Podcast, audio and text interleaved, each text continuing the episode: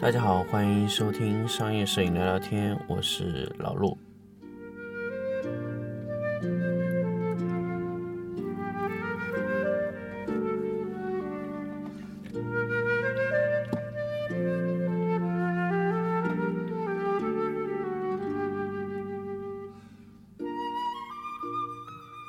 欢迎大家继续收听商业摄影聊聊天这个节目啊，我们这期来说一说阴影警告的问题。其实大家都知道高光警告的这个问题，大家高高光警告用的非常多，包括幺三五的相机、手机都会有高光警告的警告的这个功能。其实大家都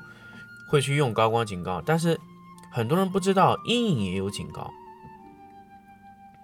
首先跟大家先说一说高光警告是个什么什么东西啊？一般呢，幺三五相机呢，它会人为的设定一个超过。亮度值，它就直接提示警告。那么这么这么来说，我们首先给大家一些，呃，不是特别了解相机的人来聊一聊什么叫高光警告。首先，我们的相机啊，基本上它把每一个像素都分成了两百六五十六级的亮度，从零到二五五不同的亮度级。如果超过了二百三十。也就是说，如果你的亮度在两百三十到两百五十五之间的情况下，你的这个画面中的细节保留就会相对比较弱。也就是说，你们可能会看不清东西，因为太亮了。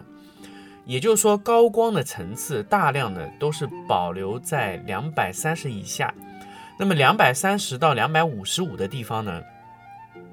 一般呢相机的成像元件啊，它对这个两百三十到两百五十五的范围内。内的这个呃曝光的一些图像啊，它都不太清楚。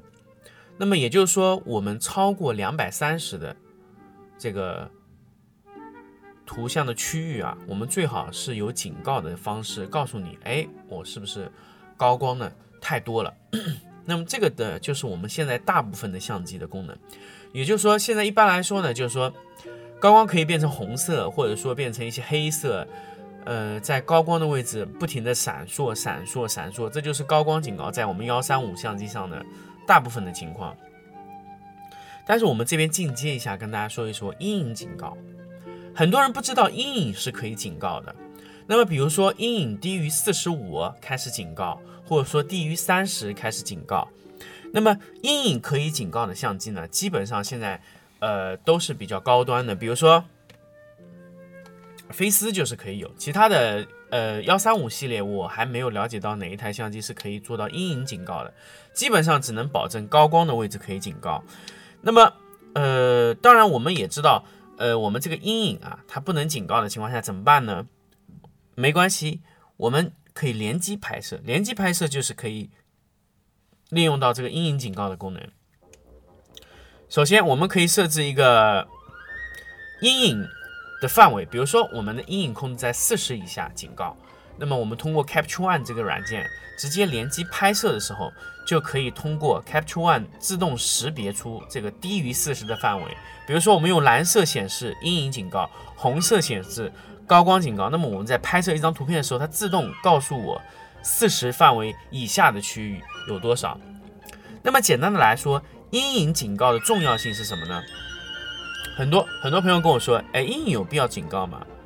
哎，阴影反正我通过拉亮就可以得到，但是我可以可以告诉大家，呃，不同的相机对于不同的阴影位置啊，它在还原那块阴影的地方啊是有问题的。那么简单的来说，我们去拍摄一个呃整整体的一个家居的环境的场景，那么如果有一部分面积它是图像画面啊是整体都低于了四十五。甚至三十五、二十五的范围的，那么我们通过后期把这块区域啊提亮的时候，就会出现大量的噪点。那么，呃，我之前有在节目中跟大家分享过向右曝光的概念。那么向右曝光，我们要看的就是什么呢？要看的就是阴影警告。如果你的大范围的面积低于了四十的亮度，我们在通过我们这个呃拍摄的时候，我们向右曝光的时候，我们可以压缩那块地方的呃亮度。那么哪里过暗，我们就可以控制哪里的范围的东西。那么这个就是我们对阴影警告最重要、最重要的一个利用。那么也就是说，我们所有的画面啊，它都不能低于四十五。也就是说，我们在去处理阴影的时候，呃，不能低于四十五的这个基本的范围啊。那么很多的相机啊，呃，不过相机不同，很多相机都是，呃，对这个阴影范围的警告是不同的。所以我们可以在人为的这 Capture One 里面设置我在什么时候开始警告。比如说，我们今天用的是飞思的呃后背，比如说 P 六五、P 四五。P 二五这些后背，打个比方，P 六五的后背呢，基本上只要你亮度不低于二十七就没有问题。那么如果说你是 P 四五的相机呢，那不好意思，你就得控制在三十二左右了，三十二以下才没有呃噪点。那么如果你是幺三五的相机呢，那么前两天我试过几台幺三五的相机啊，D 八幺零的，呃上去就发现必须控制在三十七到三十八以上啊。如果你是用佳能的机子，也就必须在三十五以上。那么尼光、尼康的现有的这个 D 八幺零啊、八五零的机子啊，它对暗部的呃宽容度是其实是不高的。所谓的这个什么什么呃非常好的动态啊，其实我们都不管，我们只管你在多少的情况下没有噪点。那么我们经过实测，尼康在三十五以下是有噪点，呃，三十七以下。有噪点，那么只有超过三十七到三十八，它是没有什么噪点的。提升以后，那么佳能呢，实操呢，它就三十五以下才有，那么比尼康往下沉了两个项，两个亮度级。那其实这个差距可以忽略，但是这个，呃，它这个东西和，呃，后背还是有非常非常大的区区别的。比如说，嗯，后背是二十五、三十啊这样情况，甚至后背有可能可以做到二十、十。都有可能。那么现有的新的后背我们就没有试过了。我们现在是比较老的后背，基本上能承受的极限就是二十五啊，二十五以下就不行了。那么告诉你这个点是什么意思呢？也就是说，如果你把这个阴影啊警告设在四十五左右是比较安全的。也就是四十五以以下的，呃，不管什么相机，呃，四十五以上的不管什么相机，一般不会出现有噪点的问题。当然，前提就是你 ISO 在一百左右。一百一百二十五左右，那你超过这个 ISO 呢？基本上，我我跟你说的这个四十五的警告也是没有什么没有什么用的啊。那么再接下来说阴影控制，那么你控制阴影的时候呢，首先就是你要看阴影警告了。所以我们现在在拍摄的这个图片，我们比如说我想向左曝光或者向右曝光，我同时要观察高光警告和阴影警告。有些很多朋友呢，他只观察高光警告，告诉只要告诉相机，认为这个相机认为，哎，这个东西不过曝就可以了。但是事实情况呢，你这个东西如果不过曝，你欠曝了非常多，那么你在阴影区会出现非常多的问题，那么你的阴影区会产生大量的噪点，你在后期提升的时候，呃，会产生这个大量的噪点，而且你的高光区也不会特别的贴合在。二五五的范围在之内，这个这个就是我们大量的，呃看到的一些图片，就感觉图片非常灰，那就是两个在高光的区域和，呃阴影最暗部的区域，就二五五和零这段啊，它没有数据，就会造成整个动态的丢失，看上去图片非常的灰。所以我们对比度高，让对比度填满整个画面，我们就会把人为的把二五五的这个线啊提升在有信息的地方，我们重新塑造一个。直方图，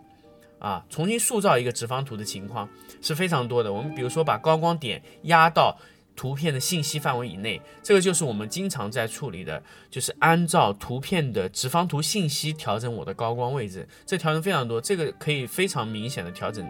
呃，我的这个图片发灰的问题。还有一种灰呢，就是说阴影没有，就阴影特别亮，就是我最暗的地方可能在二十多的位置，那么我通过阴影。把它靠过去，那么也可以得到一个零阴影的位置。那么现在的问题在于，我们如果把阴影都提升到了四十的情况，除非有一些地方啊，除非有一些部分的阴影我们是觉得无所谓的，就是可以接受它的噪点，因为我不会把它提亮。那么这种地方你可以压低在呃二十、十三二十五这样的情况可以，但是大部分的阴影啊，我们需要提升在四十五以上。那么四十五以上这个概念是告诉你什么呢？如果你的阴影提升在四十五以上，如果你这个四十五左右的阴影的这个亮度级的东西是你的产品，你不希望它出现噪点，那么你人为需要通过控光的情况，把这块地方提升到四十五。那么很多很多人会问我，老陆，你这么说，如果我把所有东西都提到四十五以后，那我的亮度不是不对吗？我原来是个二十，比如说我是一个二十的明度的这么一个一个画面的产品啊，我人为的把它提到四十多怎么办呢？那么大家我可以跟跟大家讲啊，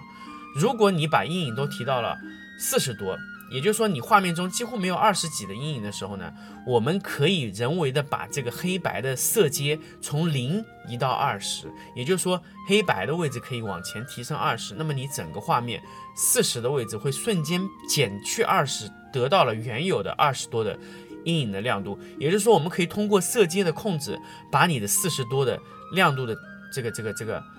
呃这个细节啊，重新回到这个这个。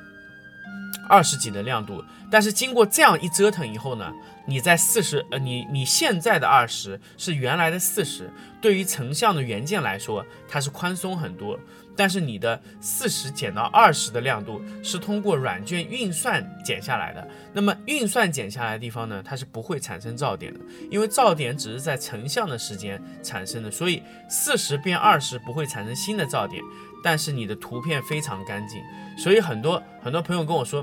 老陆，他明明就是特别暗的地方，为什么就是没有噪点呢？一开始大家都说，哎，他相机用的特别好，但是现在我要告诉你，不一定是相机用的特别好，他可能做了阴影的，呃，阴影的后期的一个处理，比如说就是跟大家说的，从从阴影从四十降到二十，但是它原有的曝光范围是四十左右。那么这种处理呢，其实大部分情况就是可以通过很多方面，比如说我用底子光，我用反光板，我把那些原来是二十多的亮度的一些阴影区提升到了四十几。那么四十几的亮度，我们再通过一些呃人为的这个调整它的色阶啊，调整它的这个等级、直方图，控制它的曲线，就是可以把它降回到原来的二十范围以内。那么这种处理方式呢，就可以在保留原有亮度的情况下去除噪点，啊，这种阴影警告是非常有用的。所以现在我发现很多很多的呃摄影师啊，包括呃商业的老的一些用户啊，都是不采用阴影警告的。也就是说，明明有这么好的功能，你们都不使用。那么，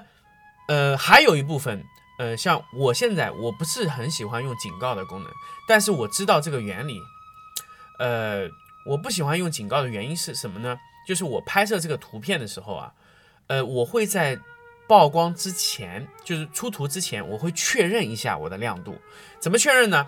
把所有的图片、所有的调整全部关闭的情况下拍一张，拍一张以后，我会用警告的方式打开看一次。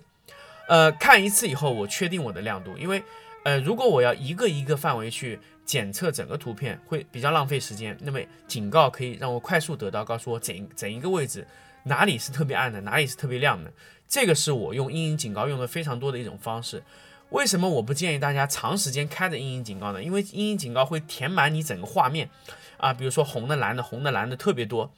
呃。你看起来整个图片的美感就非常不好，因为有些时候你知道这里已经过曝了，但是你你你你可以接受这个亮度，你可以忽略那个位置，所以你不需要一直让它警告你。所以，呃，Capture One 这个软件啊，它这个警告的功能非常方便，就是像一个感叹号点在那个画面上上方，你可以同时开关开关这个画面，所以它不是像幺三五的相机这么麻烦。我一直觉得啊，幺三五的相机也可以设立一个单独的高光警告的按钮，按一下它就可以提示，然后按一下就可以关闭。因为这个警告啊，有时候你只是想查看一下，但是你不希望它老是在那里警告啊。这个是我们，嗯，现在我我我建议给大家去直接增加一个警告的按钮，在幺三五的相机上面直接可以增加一个警告的按钮，按一下我确定一下，因为我有时候想看一眼我的。呃现在的阴影啊、高光的位置啊，哪些是很多，哪些是很少，哪些是过亮的，哪些是过暗的，这个功能是非常好的。而且我要是人为的可以去设定我的阴影警告是在多少数值，高光警告是在多少数值，我希望人为的去设置这个参数，然后呢可以快速的开关关闭啊。这个是呃我们在用警告。阴影警告、高光警告用的非常多的一种应用案例，我们在 Capture One 里面联机拍摄的时候应用到这个功能是非常多的。但是如果你在相机上，现在是几乎没有阴影警告的功能的，所以我希望通过这个节目呢，也是跟大家说一下，咱们在做阴影的处理的时候，首先要读数。如果你觉得读数太麻烦呢，当然可以用阴影警告。如果你只是想读某几个地方数，那么阴影警告其实也对你来说。呃，实用性不高，可能你还是读数会比较快。但是如果你是希望大面积的测量你的图片的阴影区，那么你就可以用阴影警告啊，甚至阴影警告可以在不同的环节，比如说四十、二十、十、